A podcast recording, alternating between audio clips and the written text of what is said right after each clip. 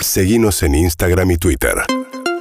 arroba urbanaplayfm Bien, voy a saludar a Santiago Donel. Santiago Donel es periodista, es mi hermano, por Ah. supuesto. Bueno, pero es un tema importante porque fue una noticia. Claro. Sí, gracias, Alberto. Pero una noticia importante tuvo ayer Santiago que quiero compartir con ustedes. Él es autor de un libro que se llama Hermano, la confesión de Mariano Macri sobre la trama de poder, política y negocios de la familia de su hermano Mauricio. Y en ese contexto, después de la publicación del libro, Mariano Macri había hecho un planteo judicial que había dado lugar a una medida muy peligrosa que finalmente pareciera ahora que, bueno, va a analizar, en realidad es la noticia de ayer, la Corte Suprema de Justicia de la Nación, dando paso a una instancia muy importante. Santiago Donel, Santiago, ¿cómo andas? Buen día. ¿Qué tal? Buen día, María. A ver, contanos, había una medida que, aparte, que ahora mismo en febrero podía significar que te pusieran una multa diaria si vos no entregabas las cintas de tus conversaciones, entrevistas con Mariano Macri. Así es, este, multa o allanamiento a, a, a de la jueza, digamos. En un juicio que todavía no tiene condena ni nada, era simplemente una medida preliminar que te obligaban a entregar las cintas de tu trabajo. Sí, no, no solo no, no había condena, sino que no había juicio. Como bien decís vos, era una medida preliminar, lo cual me, preve- me quitaba una segunda instancia. O sea, por ser una medida preliminar era inapelable, que era un poco el entuerto del tema, porque eh, terminaba siendo que esta medida preliminar, o sea, previa a un juicio, era mucho más grave que cualquier sentencia que me pudiera otorgar por daños si es que me hacían un juicio. O sea, si yo perdía el juicio, a lo sumo tenía que pagar algún dinero, no sé. En cambio, así yo tenía que entregar mi material de trabajo, que era prácticamente eh, convertirme en un paria en el periodismo, porque ¿quién iba a confiar en mí si yo entregaba mis grabaciones a la justicia? Pero además hay algo curioso, ¿no? Porque Mariano Macri, después que, mm, eh, te- te- digo, tiene todas estas largas conversaciones con vos previas al libro, eh, después de un reportaje con Jorge Fontevecchia y dice exactamente lo mismo y él está en pleito legal con su hermano por las cosas que te cuenta en el libro. Sí, pero en el medio va y hace se presenta en, en parques eólicos, en un caso que justamente eh, tiene muchas revelaciones importantes el libro, y ahí, si bien no desmiente ni una palabra del libro, dice que el libro no fue autorizado y, con lo- y, y que él nunca testificaría en contra de sus hermanos, con lo cual dio lugar a que toda la prensa macrista escriba que él había desmentido el libro.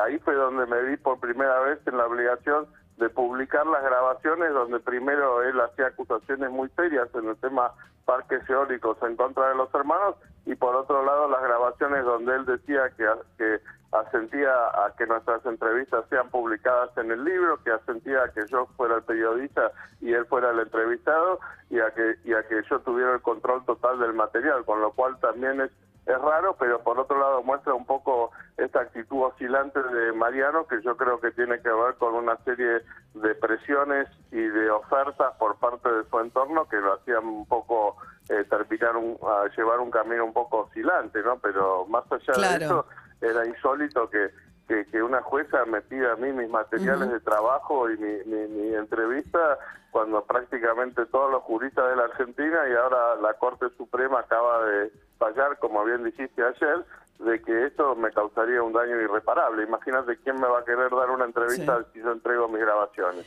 Sí, Mariano tiene, no para decirlo muy sintéticamente, ¿no? Es como el hermano que dice que entre Gianfranco y Mauricio Macri lo dejaron afuera de la herencia familiar, que manejan a Florencia, otros hermanos, y que han hecho negocios y que a él lo han privado de gran parte de su herencia, básicamente, ¿no?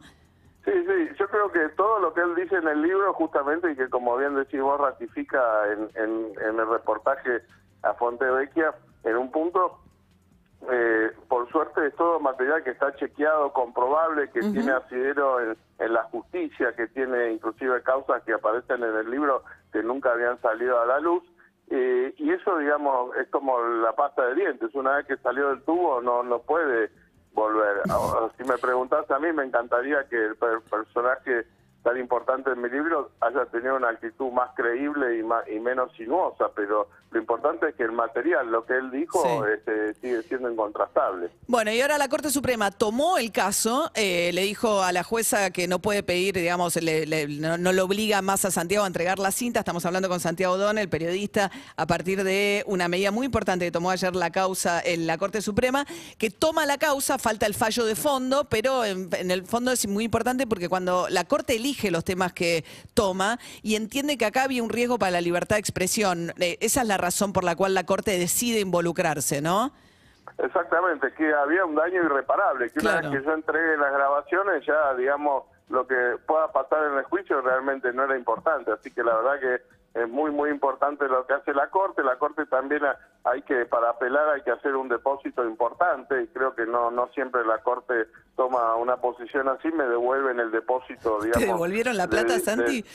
me devolvieron la plata, pero me me parece que la, la señal es muy Sí, importante, claro, ¿no? obvio, Y- porque- y sobre todo el tema este, ya te digo, es como estuviéramos en el quinto minuto de descuento. O sea, yo hoy, la, ayer mismo la jueza había rechazado mi última apelación y ya era una cuestión de horas para que empiece o a correr una multa o para que me hallara en mi casa, con lo cual fue, fue muy, muy oportuna la medida de la Corte Suprema. Así que le agradezco muchísimo a mis talentosos abogados, Damián Loretti, Cristian del Rosario y por supuesto a sus señorías por, por involucrarse en un caso tan importante como lo hemos hablado tantas veces que no no no no es tanto un tema por mí, ¿viste? Porque yo entrego las grabaciones. El tema es para todo el periodismo, imagínate eh, qué es lo que pasa si, si este fallo queda, el día de mañana cualquier persona que no le gusta tus entrevistas te pide todas tus grabaciones y tus materiales de trabajo.